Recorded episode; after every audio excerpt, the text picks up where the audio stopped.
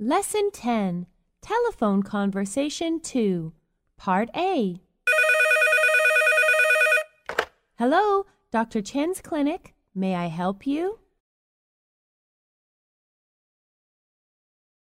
What's your name, please? Is four o'clock in the afternoon okay? Part A